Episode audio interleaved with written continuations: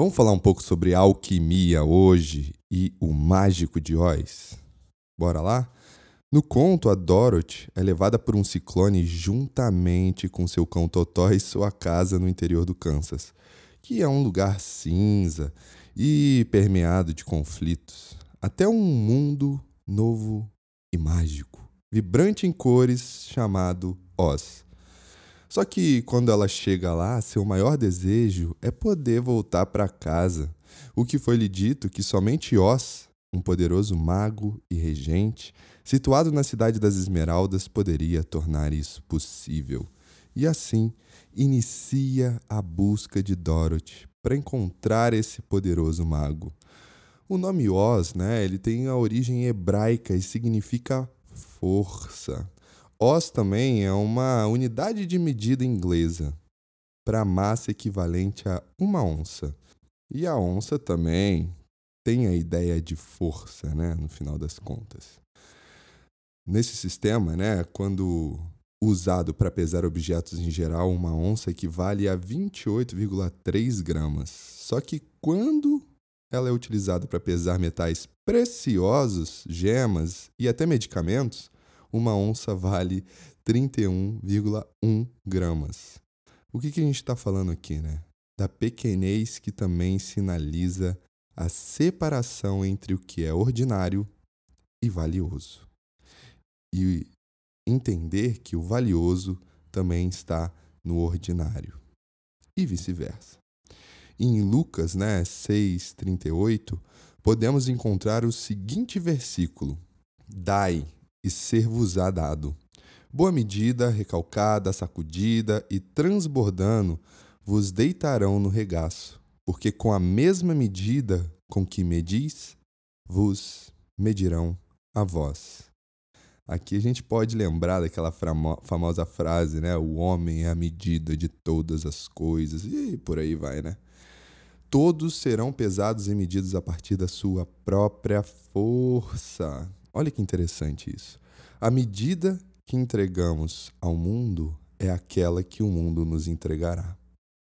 Tal raciocínio, embora um pouco utópico e até mesmo é, em níveis question, é, questionáveis, né? como por exemplo, a gente pode aqui correr o risco de esbarrar em bobagens meritocráticas que ignoram toda a realidade socioeconômica do indivíduo, tem em si um fundo, em si um fundo de verdade. Porque se a realidade é dura, e ela é para muita gente, mas de diferentes modos, certo também é que as lentes com que a vemos e interpretamos a realidade, e no fundo lidamos com ela, tudo isso é uma oportunidade de significar e ressignificar a força e assim nos transmutar. Essa lente, então, se revela, antes de um fator externo, muito mais um fator interno, como exercer né, um olhar mais bondoso, empático, indulgente com o meio. A alquimia possuía duas buscas principais. Primeiro, a capacidade de transformar metais ordinários e pesadas, como ferro, chumbo, em outras mais evoluídas, né? sendo assim mais elevado também, maleável, incorruptível, ou seja, o ouro. A gente está falando aqui da ideia do ego rígido e indo para um ego mais permeável, né? E que consegue aceitar melhor os desafios e assim conseguir superá-los ou suportá-los, né? E a busca por um elixir da longa vida, o qual seria capaz de curar qualquer doença. E é muito interessante isso, porque a gente não pode literalizar essa ideia de elixir da longa vida. A gente tem que entender, e até muito parecido com a música do Foo Fighters, quando eles falam amor morre jovem, é entender que aqui a gente não está falando de quantidade, a gente está falando de qualidade. Qual é a qualidade da longa vida, de uma vida transbordante? Porque é essa qualidade que faz a cura de qualquer doença. Não estamos falando de quantidade. Aqui também a ideia de transmutação e cura se faz presente. Mas como encontramos ou criamos a pedra filosofal da nossa vida? Aquela que nos levará para algum lugar além do arco-íris. Certamente não se trata de uma tarefa módica, em uma existência marcada a ferro e fogo, mas todo o ouro, e aqui simbólico, né, metafórico, pode e deve ser buscado, assim que esteja oculto e aparentemente inacessível. Que também lembra o mel, que é o episódio anterior desse podcast. Dá uma, olhadinha ou uma ouvidinha depois. Não à toa, a Dorothy também ela tem que percorrer a estrada de tijolos amarelos. E o fim dessa estrada é seu destino final. O nome Dorothy né, vem lá de uma modalidade inglesa para o nome Doroteia. E aí a gente tem, no primeiro momento, Doron, que seria dádiva, dom, e Tel, que seria Deus. Significa presente de Deus, ouro para Deus, né? E possui etimologicamente o mesmo significado de Teodora, só que aí se inverte, né? Quando a gente fala de adorar, né, a gente está falando de botar ouro, adorar. Isso é interessante também, né? Também é, vem do nome Doroteu Doron Teos, mesma coisa, só que a versão masculina, que foi adotado pelos judeus para substituir Natanael, possuindo o mesmo sentido. Né? Mas a peregrina, né, nossa Dorothy, ela não vai percorrer essa estrada sozinha. Ela tem companheiros e companheiros fiéis de viagem, um espantalho sem cérebro, um homem de lata sem coração e um leão sem coragem, que também buscam encontrar o mágico de Oz na esperança que eles lhe dê, respectivamente, aquilo que, que lhes falta, ou que eles pensam que lhes falta: o cérebro, o coração e a coragem para cruzar o mundo, para cruzar, cruzar os desafios da vida. Em um esforço interpretativo, podemos ampliar o trio de cúmplices, né? como significadores, por exemplo, da mente, do corpo e do espírito, da razão, da emoção e a vontade, né? ou, ou então do pensamento, sentimento e da ação volitiva, né? da atitude. O racional, o emocional e a determinação, e por aí vai. A gente pode fazer muita coisa aqui. O que importa para eles era encontrar o que eles achavam que estava faltando neles. E o Golden Path, né, aqui a gente já está olhando para estrada de tijolos amarela, ela pode ser lida como o caminho do meio, a rota para a virtuosidade, não é? A relação estabelecida entre o tal e o mundo, entre o eu e o tal, e por aí vai, né? Seria a experiência de vida, Precisamos ter experiências e não só buscar resultados, como diria Carl Gustav Jung. Mas a Dorothy também tem que enfrentar esses desafios, né? E quando chega em Oz, né, com o furacão, né, a casa que veio o furacão aterriza logo em cima da bruxa do leste e acaba matando ela quem lhe conta né, esse importante fato da morte dela é a bruxa do norte, Glinda. Esse nome, às vezes, ele é da bruxa má, dependendo da versão da história. Aqui a gente está falando que é a bruxa é, do norte, que também lhe presenteia com os sapatos de rubi da feiticeira que morreu.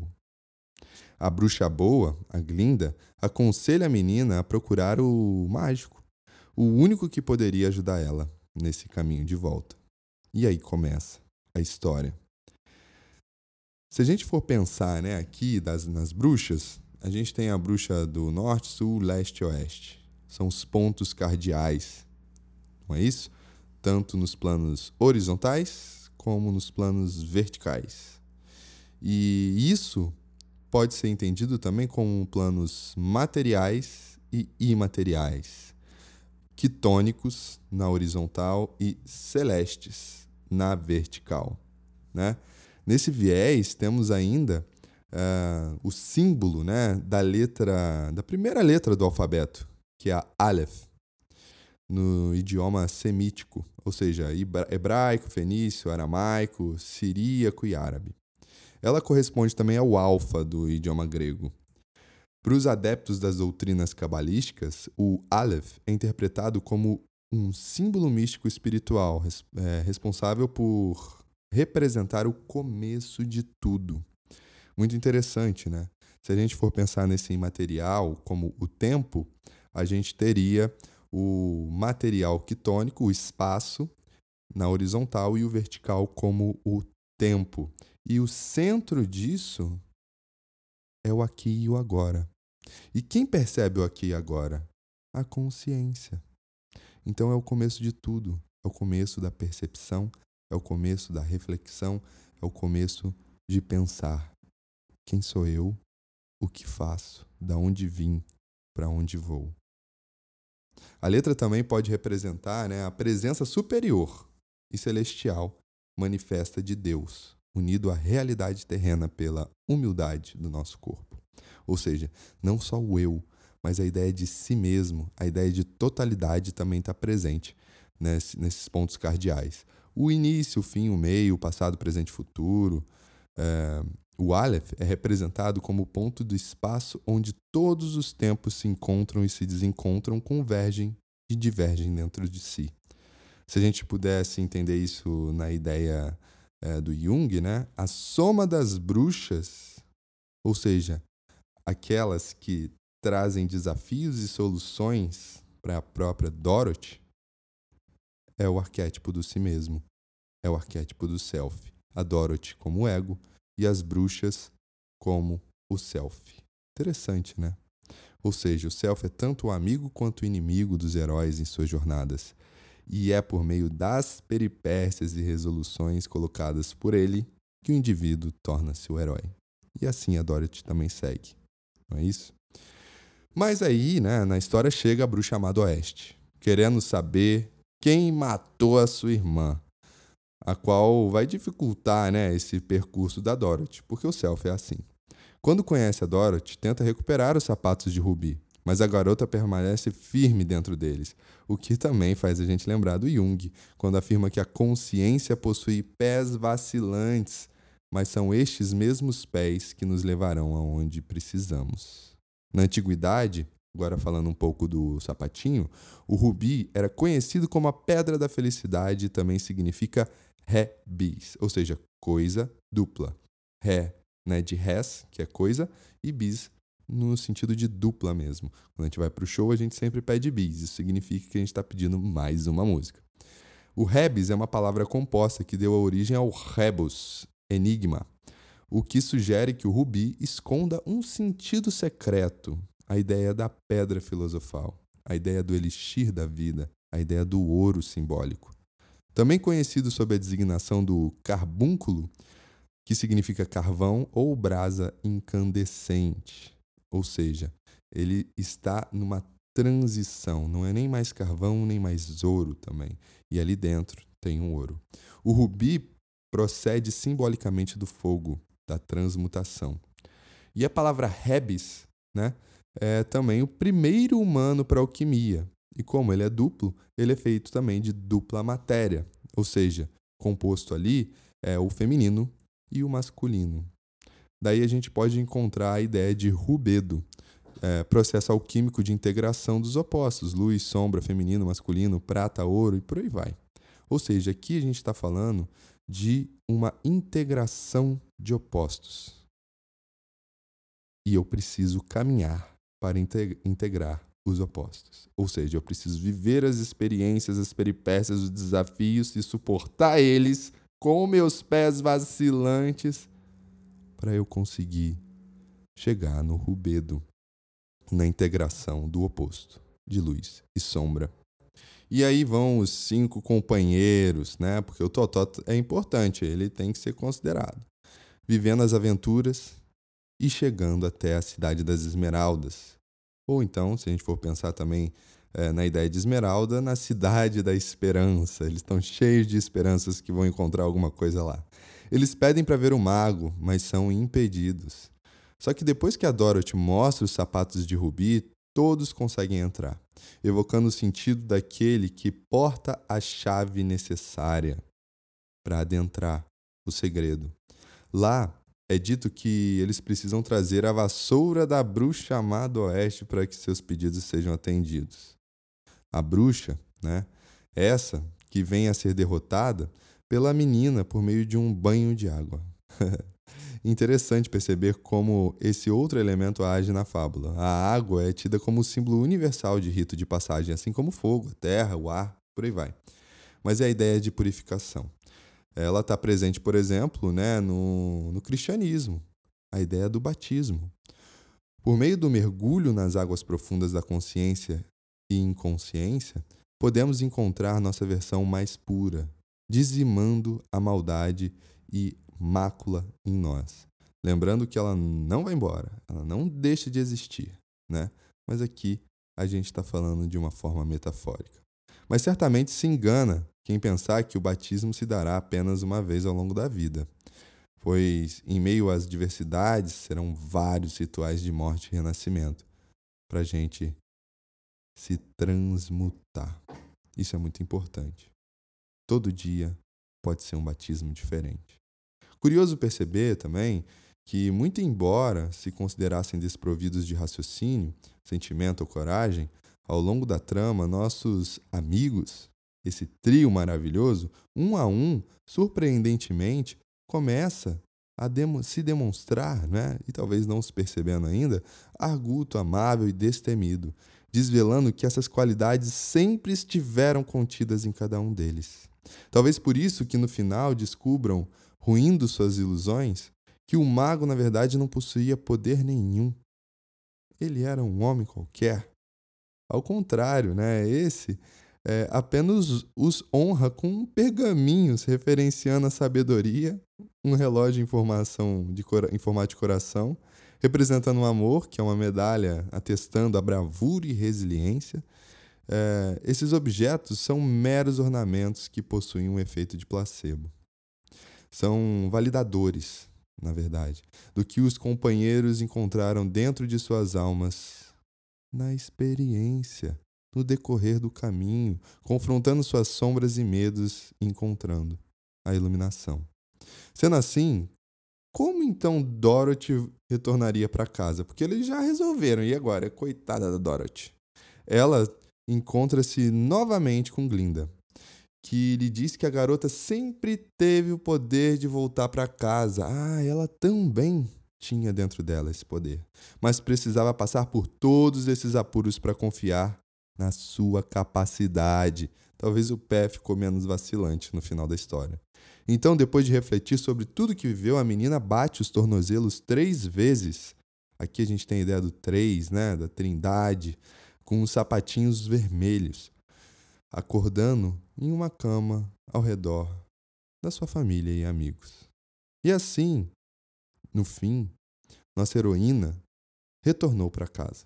E contudo, já não era mais a mesma casa, nem ela era a mesma pessoa. Por isso, não há lugar como a nossa casa. Quando a entendemos como a harmonia entre o nosso corpo, a nossa mente e o nosso espírito. Ou melhor, como morada da alma.